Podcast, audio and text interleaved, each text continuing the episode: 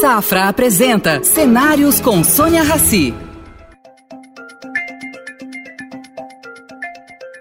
Paulo, muito bem-vindo ao programa Cenários, que é uma parceria entre o Grupo Safra e o Estadão. Vamos conversar hoje com um tema muito relevante para todos nós, que é saúde, saúde preventiva. Essa pandemia nos ensinou a ter mais cautela com nossa saúde? Eu acho que sem, sem dúvida nenhuma. Duas coisas que nós aprendemos com essa pandemia. Né? A primeira delas é sermos mais cautelosos com a nossa saúde, né? aprendermos a detectar sinais de agravo das nossas doenças e fazer a prevenção primária e secundária. O que, que eu quero dizer com isso? Prevenção primária é quando você tem uma capacidade de prever que vai acontecer alguma coisa com você, você está ação, e você evita que aquilo aconteça. Nessa pandemia, por exemplo, a gente, para não ficarmos doentes, usamos máscaras, nos vacinamos e aumentamos a distância física entre uns e outros e aprendemos que nós somos protagonistas da nossa saúde, nós somos responsáveis pela prevenção primária das doenças. A segunda coisa. Paulo, você. É... Ah, fala, fala, fala. Pode ir, pode. A segunda coisa é a prevenção secundária. Quando a gente já tem uma doença crônica, por exemplo, é, você tem colesterol alto, ou pressão alta, é, ou diabetes, e você sabe que se você não cuidar adequadamente daquela doença crônica, que dura muitos anos, você vai ter uma consequência disso no futuro também. Então, a primeira coisa que aconteceu na pandemia, e nós temos visto isso né, nos sistemas de saúde, é que as pessoas entenderam que elas podem fazer coisas diferentes, mudar o seu comportamento, sua atitude, e podem, dessa forma, prevenir a doença ou o agravo das doenças, que elas fiquem mais graves. A segunda coisa que a gente aprendeu, Sônia, é que o uso de tecnologia, que eu chamo de tecnologia meio, e aqui, no caso, a mais evidente de todas é a telemedicina, ela não é uma tecnologia fim, porque ela não é um remédio que você toma e sara ah. ou previne a doença. Ela é uma tecnologia meio porque ela é uma forma de comunicação diferente, né? E que o uso de tecnologias meio, plataformas tecnológicas, plataformas digitais, podem fazer muita diferença na prevenção primária, na prevenção secundária e no tratamento das doenças. E é, o uso de dados para isso, completando a telemedicina, ter à nossa disposição as imagens, os dados diagnósticos e, e do médico e do paciente podem fazer com que a gente mude o nosso comportamento, a nossa atitude e, e, e, fique mais saudável por mais anos. É isso que a, a DASA tem isso, não tem? Você agora está na DASA depois de um, de um período grande de superintendente sírio-libanês, então você tem uma experiência na saúde, vamos dizer, filantrópica, aí agora numa saúde privada, e você tem experiência também no setor público, por tudo que você viveu. Me, me, me diz isso, esses dados uh, que a DASA tem, eles são públicos, não são? Como é que funciona? Não, eles são sempre de propriedade do paciente e de guarda do prestador de serviço de saúde, de qualquer que seja o prestador de serviço de saúde. Então, é o paciente que disponibiliza, que torna disponíveis esses dados para o seu médico ou para os seus médicos, para a equipe que trata dele. O que, que a DASA tem é, de diferente? Por exemplo, em relação a uma instituição, um prestador, um hospital único. Ela é o maior sistema de diagnósticos do Brasil, da América Latina, na verdade, e é o quinto do mundo. Então, as pessoas vão aos laboratórios da DASA, e são dezenas de marcas que são da DASA, para fazer exames diagnósticos. Como vocês usam esses dados?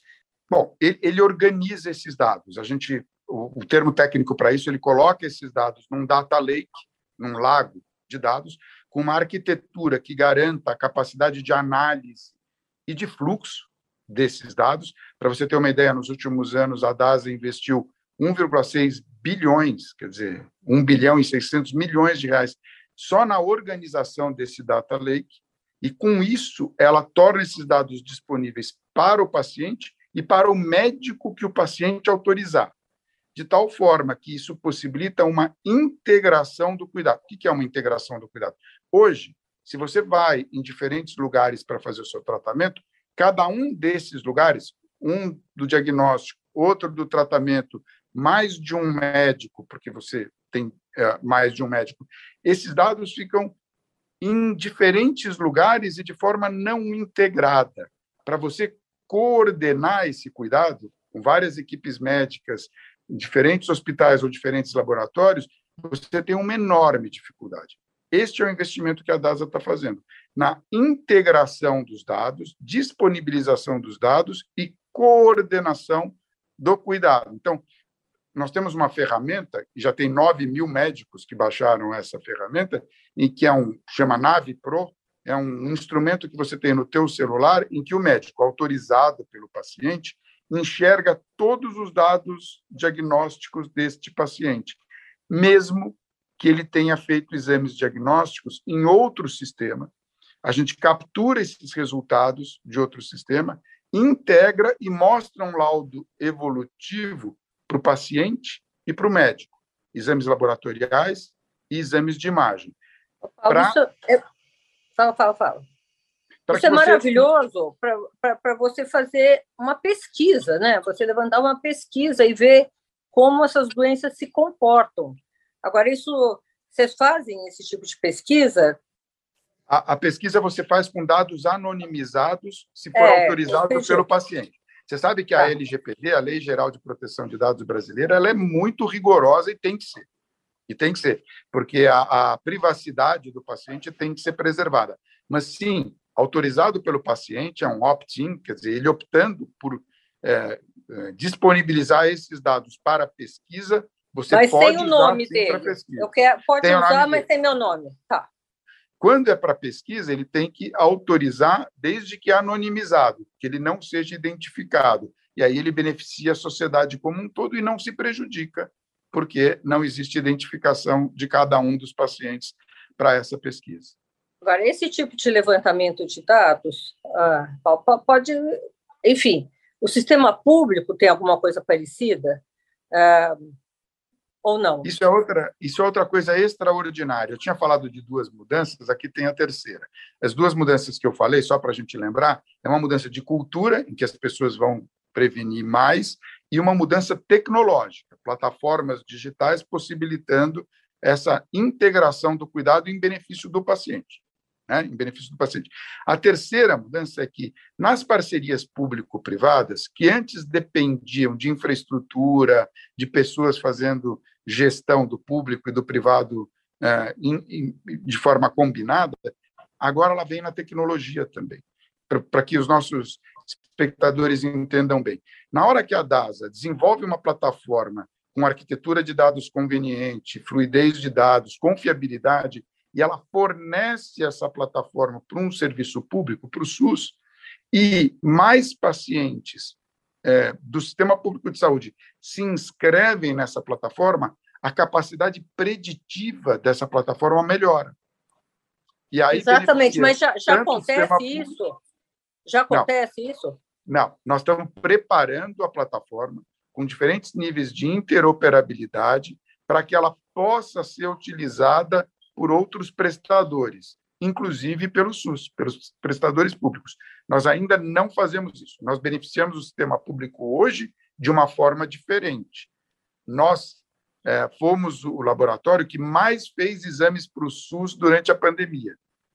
3 ah. milhões de PCRs, por exemplo, para você ter uma ideia, para o sistema público no, nas centrais de análise da DASA. A DASA colocou as pessoas e a infraestrutura de sequenciamento é, de, de, de, genomas de, de do SARS-CoV-2 à disposição do SUS. E a gente fez, foi o laboratório que mais fez isso no, durante a pandemia. Mas essa outra forma de parceria público-privada, através da utilização das plataformas digitais e dos algoritmos, a gente está preparando para poder fazer a parceria com o Sistema Único de Saúde.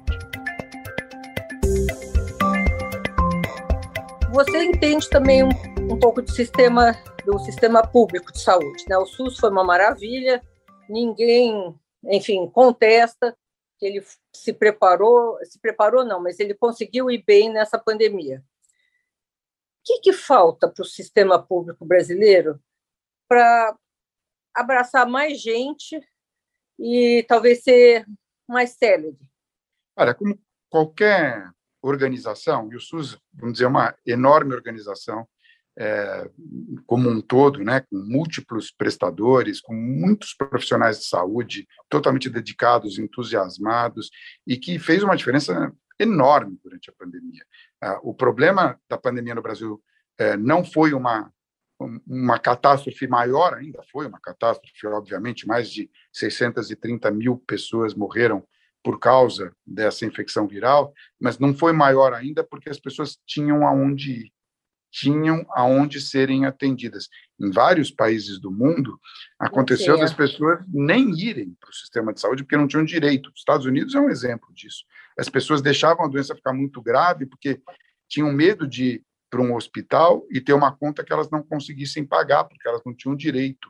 No Brasil, o SUS dá direito a todo mundo.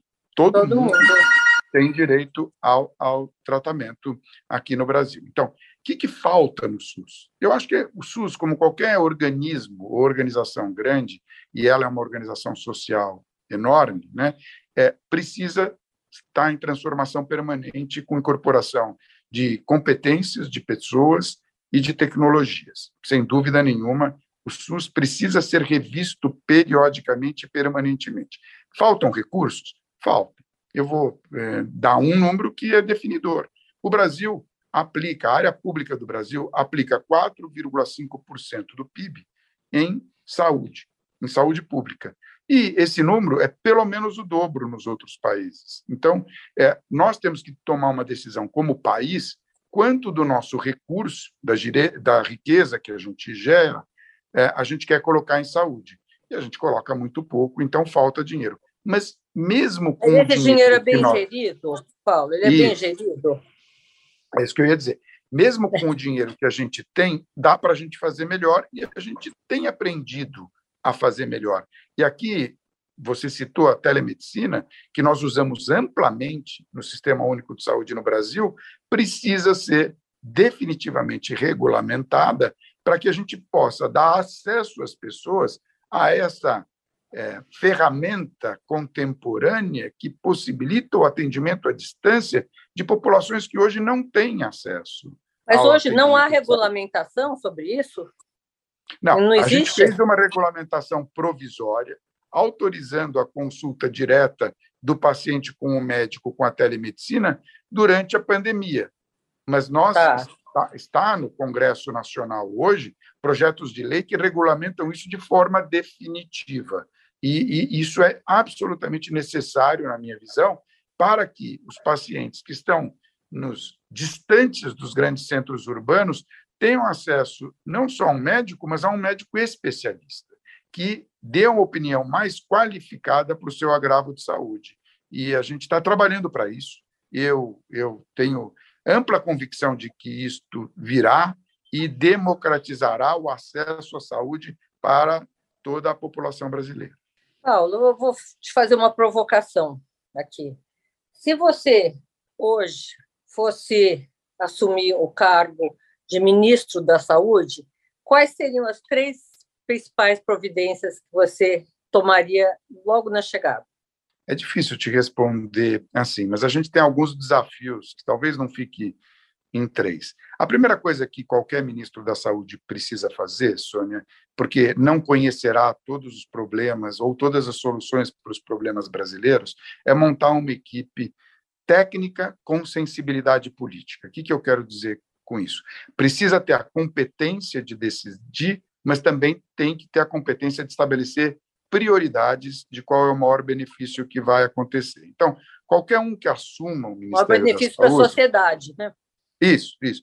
Qualquer pessoa que assuma o Ministério da Saúde precisa pedir a quem eu nomear, que é o presidente da República, que lhe dê carta branca para a nomeação da sua equipe e coloque nos lugares aquelas pessoas, volto a dizer, não técnicos puros, mas técnicos com sensibilidade às necessidades da sociedade, como você disse aqui. Então, a primeira coisa é ter uma equipe é, no Ministério e com um ótimo relacionamento com os dirigentes da área da saúde dos estados e dos municípios, e você tem esse organismo no Ministério, o CONAS, que é o Conselho Nacional de Secretários da Saúde, em que estão os secretários estaduais de saúde e do Distrito Federal, e o CONASEMS, que é o Conselho Nacional de Secretários Municipais de Saúde, formando uma tripartite, isso já existe, esse organismo de formação de decisão tripartite tem que ter um, um, um ótimo um ótimo funcionamento, uma ótima governança, porque é na ponta, é nos municípios e nos estados em que se detectam os problemas das pessoas, mais especificamente até nos municípios. A segunda coisa, depois da formação da equipe e do tratamento colaborativo nas três instâncias do poder eh, federativo brasileiro, é você garantir que você vai incorporar adequadamente tecnologia para o Sistema Único da Saúde. O que, que a gente aprendeu? A gente tem acesso às tecnologias FIM, ressonâncias magnéticas, tomografia, leitos hospitalares, UTI, você tem isso, mas você não tem acesso aos dados que você precisa para tomar decisão. Isso a gente aprendeu com Todos pela Saúde. Muitos dos hospitais de referência. O que, é o grande... Todos pela Saúde? O que, é o Todos pela Saúde? Explica todos pela Saúde para o nosso aquele... internauta. Foi aquele projeto que nós é, coordenamos com um grande, uma grande doação do Itaú Unibanco, de 1 bilhão e 200 milhões de reais. Nós usamos esse 1 bilhão inicialmente para o enfrentamento dessa pandemia e reservamos os 200 milhões seguintes para criar um instituto, agora o Instituto Todos pela Saúde, que tem o objetivo de é, prevenir ou é, enfrentar rapidamente, com a ciência, futuras pandemias no Brasil. Vários dos hospitais que foram eleitos para o enfrentamento da pandemia, grandes hospitais públicos que fizeram um extraordinário trabalho, até com sacrifício das suas equipes, não tinham ferramentas tecnológicas para capturar os dados e disponibilizar os dados. Não tinha um sistema de informação é, evoluído ou desenvolvido a ponto de permitir esse, esse fluxo de dados. Então, esse é um outro investimento que eu faria no Sistema Único de Saúde, que é na transformação digital dos prestadores de saúde do SUS, em todos os níveis: primária, atenção, saúde da família, secundária, os especialistas, e terciária, nos hospitais. A gente precisa implantar sistemas de informação que possibilitem fazer isso que a gente está fazendo na DASA, reunir os dados, organizar os dados para que os indivíduos, as pessoas, os cidadãos, as cidadãs, sejam tratados de forma rápida, apropriada, com grande disponibilidade dos seus dados de saúde. Esse é o segundo grande investimento que eu faria. E o terceiro, já que você pediu três, eu reorganizaria o sistema de saúde. E isso já existe consciência em todo o Sistema Único de Saúde, os gestores do SUS, de que quando a gente desenhou o sistema de governança, a gente alocou muita responsabilidade para os municípios. E no Brasil, você sabe, com mais. Mas isso não é bom? Municípios. Não, o problema é que eles, a grande maioria dos municípios é pequena e não tem capacidade de ter equipes e fazer investimento na saúde das pessoas localmente. A gente precisa, que a gente chama de regionalizar a saúde. A gente precisa usar mais as regiões de saúde, as regiões sanitárias que já estão desenhadas no Brasil e alocar responsabilidade para essas regiões como um todo, permitindo que o indivíduo saia de um município e vá para outro para determinadas coisas, ou fique no seu próprio município para outras coisas, mas essa organização da governança, a gente diz, precisa ganhar maturidade e eu faria isso também.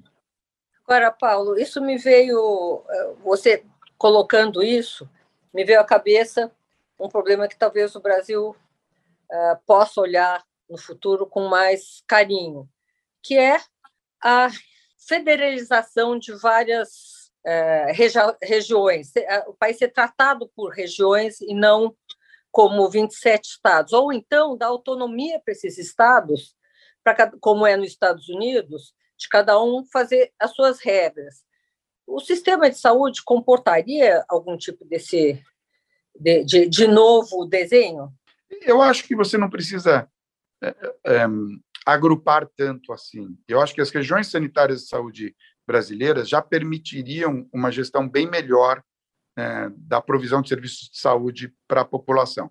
Então, os estados cada um dos estados tem diferentes regiões de saúde que não são os municípios. Eles agrupam municípios é, em determinadas localidades e fazem aí a complementação é, dos tratamentos. Por exemplo, tem municípios que são tão pequenos que não justifica ter uma maternidade.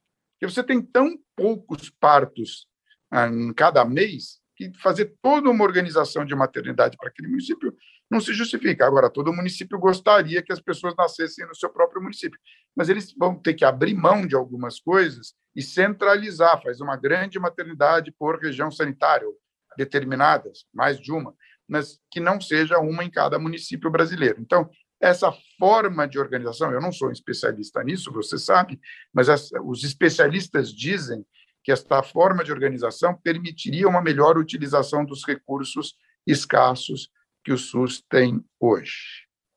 Você vai me permitir uma pergunta quase que ignorante, mas como é que você faz isso se você não sabe como cada município vai crescer?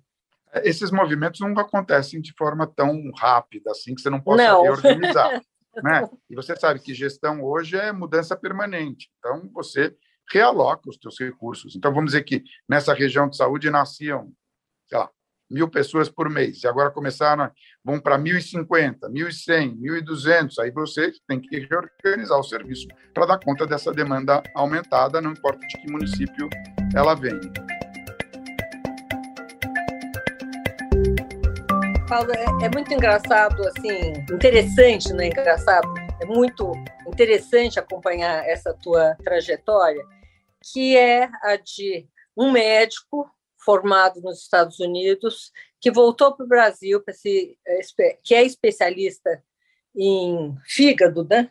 Fala-se assim, deve ter outro nome, enfim. Hum. Uh, e foi se tornando, com o tempo, também gestor. O médico, é, é normalmente, ele tem características que o levam a ser gestor, ou normalmente médicos não têm essa veia no seu sangue. Olha, depende um pouco, Sônia, da trajetória. Né? Na verdade, eu me formei aqui no Brasil, na Faculdade de Medicina da Universidade de São Paulo, e fui, depois de fazer residência em cirurgia geral, cirurgia pediátrica, transplantes, para os Estados Unidos aprender a fazer transplante de fígado. É, depende um pouco de qual trajetória você seguiu. No meu caso, é um exemplo, mas existem outros, né? e, e eu dou outros. No meu caso, eu precisei organizar serviços de transplante, porque no Brasil não existiam.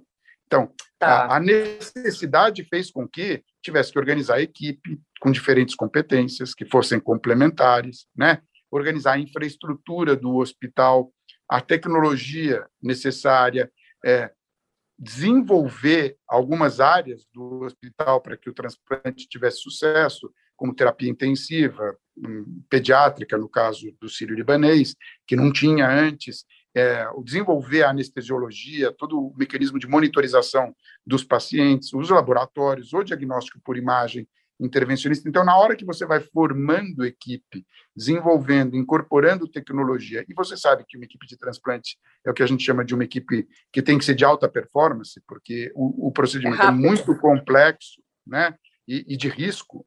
Então, na hora que você vai fazendo isso, você vai aprendendo algumas incorporando algumas competências de gestão, e você use essas competências né, aí de para gerir, no meu caso, o Instituto de Ensino e Pesquisa, depois fazer parte de um conselho de administração do hospital e depois virar executivo. Tem outras trajetórias. Por exemplo, um médico de terapia intensiva que quer organizar melhor o sistema, ele vai organizando aquela terapia intensiva, interagindo com outros profissionais de saúde, então aprende a fazer um pouco gestão de pessoas, vai tendo que incorporar tecnologia, vai ter que desenhar processos, porque os pacientes estão, são de alta complexidade e têm alto risco, e aí ele vai adquirindo essas ferramentas de gestão. Um médico de pronto atendimento, um plantonista de pronto atendimento, também, se ele se interessar, são equipes multidisciplinares, organização de escala, e, e, e vai desenvolvendo engraçado, Paulo, no imaginário das pessoas, normalmente o médico é um outro tipo de, de ser humano que ele vai tratar com a vida, você tem que tratar com a vida, com a morte, com, enfim, no, vários percalços. E ver, assistir, ver, por exemplo, a sua trajetória, é uma surpresa, porque você tecnicamente é muito bom gestor, pelo tudo que eu sei. Isso, isso aí ajuda na sua atividade médica, na, na sua atividade core, que seria o transplante de fígado, ou não? Ajuda. Uma alimenta a outra, Sônia. Na verdade, é, hoje eu, por exemplo, participei de um transplante de fígado, um bebê pequeno, menos de 5 quilos de peso, bem novinho, doente desde que nasceu, e, e você está organizando a equipe, você está olhando para o todo, você tem atenção ao detalhe, né? A gente chama isso de a busca permanente da melhoria na impecabilidade do cuidado, tem que ser impecável. Qualquer né, falha de toda de todo o seu entorno, não só da sua atuação específica, pode levar a um resultado ruim. Então, essa formação de uma equipe sem uma grande distância de poder, em que todos colaboram, todos podem colaborar, é, ajuda muito na gestão e nessa transformação da gestão que a gente está fazendo ultimamente. Você já deve ter ouvido a transformação para modelos ágeis de gestão implicam na quebra das hierarquias, quebra das fronteiras e montagem de equipes muito com decisão muito mais ágil e, e autônoma. E isso é um espelho do que acontece numa sala de transplante. É, eu, eu, entendo isso, mas eu fico pensando assim: se eu, gerenciadora, né, é, tiver uma falha, e eu trabalho numa fábrica de fazer sorvete, né? Pode ser que eu perca metade da minha produção, né? Você, na hora de você gerir uma operação, um transplante de fígado, se houver alguma falha naquele processo, a pessoa vai embora, né? Como que você sente esse peso? Eu acho que você compartilha essa responsabilidade. Eu, eu lembro, uma vez eu estava dizendo, quando a gente, como a gente trouxe essa tecnologia para o Brasil, junto com o Eduardo Caroni, né, e a gente começou a fazer isso no Brasil, eu lembro uma época que, é, no transplante com doador vivo, de fígado, que é isso que a gente faz, só ele estava habilitado para fazer a cirurgia do doador, tirar um pedaço do fígado para ser implantado no receptor, e só eu estava habilitado para fazer a cirurgia do receptor. Isso gerava um estresse enorme, porque você ser o único naquela equipe que era capaz de fazer aquilo naquele momento, e se você se sentisse mal? E se alguma coisa acontecesse, se não tivesse num bom dia? Com o tempo, a gente foi formando equipe, e é isso que é gestão, é formação de equipe. Né? A gente foi formando uma equipe que hoje independe, por exemplo, da minha participação para fazer um transplante bem sucedido. Isso então, acontece também no hospital? Também. As equipes, você tem que ir contratando gente que faz ou sabe fazer aquilo que você não sabe fazer. Isso é um erro que poderia acontecer na gestão das pessoas contratarem a sua semelhança, sem diversidade de competência, sem diversidade de visão, sem diversidade de background, de vida anterior. Você sabe que a gente costuma dizer que equipes com diversidade funcionam melhor na alta performance, e a gente fala diversidade de gênero, claro, temos que fazer a inclusão, né, ou de opções sexuais, independentes do gênero de nascimento, diversidade de cor, né? A gente fala de raça, mas diversidade de cor, e eu trago mais uma, que é diversidade de origem social, de background social. A gente precisa ter na equipe na equipe pessoas que venham de diferentes segmentos sociais para terem a sensibilidade do, do, do relacionamento com pessoas que vieram também de diferentes origens sociais, estratos sociais. Paulo, você deve ter aprendido isso mais cedo que as outras pessoas, né? Desse núcleo que você foi formando e foi se expandindo até você gerir um hospital do tamanho do Sírio-Libanês. Agora você foi para a DASA. O que, que você levou com você, que você aprendeu nesses dois campos? O que, que você está levando? Acho que tudo, né, Sônia? A gente tem um, um, acúmulo, vamos dizer assim, de experiências, de aprendizados, de competências, e o mais importante para a pessoa, quando ela se preocupa em evoluir o tempo todo, é ter um lugar para poder é, compartilhar isso com as outras pessoas. Né? E eu, eu encontrei na DAS agora a oportunidade de compartilhar a minha experiência e aprender com a experiência de outras pessoas que têm outra origem, que aprenderam de uma forma diferente da que eu aprendi. Então, essa troca, esse compartilhar de saberes, de experiências, de habilidades, é muito enriquecedor. O propósito, por exemplo, do Sírio é elevadíssimo. É conviver e compartilhar. É o reconhecimento de que a gente tem coisas é, e privilégios que a gente tem que compartilhar com os outros, não deixando ninguém para trás. Na DASA, o propósito é ser a saúde que a sociedade precisa e que as pessoas desejam, que o mundo precisa, que as pessoas desejam. Então, eu acho que eu estou num lugar em que eu posso ficar o resto da minha carreira é, profissional é, tentando ampliar o benefício para a sociedade. Eu quero ser relevante, continuar relevante. Paulo, olha, muito obrigada pela sua entrevista. Queria que você deixasse uma mensagem aqui para o nosso internauta do que você achar que deve e muito sucesso nessa nova nesse novo caminho que você escolheu. A mensagem só pode ser uma, Sônia. Nós somos responsáveis pela saúde que nós vamos ter durante a nossa vida toda. E ela depende do que, que nós comemos, do que nós bebemos, se fumamos ou não fumamos, do exercício físico que a gente faz e de fazermos exames regularmente, exames preventivos regularmente e sermos adequadamente orientados pelos profissionais de saúde é, para que a gente tenha uma vida mais longa e principalmente mais saudável, mais saudável. principalmente nos nossos anos ou décadas finais, porque tudo que a gente faz durante a nossa vida toda vai nos trazer uma vida mais saudável no fim ou da não, nossa né? Ou, ou não. não, né? Ou não. Olha, obrigada mais é. uma vez, Paulo. Espero vê-lo outras vezes aqui conosco. E namastê. Foi um prazer. Cuide-se também. Tchau. Oferecimento Safra. O Safra te convida a pensar. E daqui para frente? Estar onde se sente seguro, onde valores importam. Esse é um bom lugar daqui para frente. Daqui para frente, repense seus investimentos e conte com os especialistas do Safra. Abra sua conta e invista Safra. Saiba mais em safra.com.br.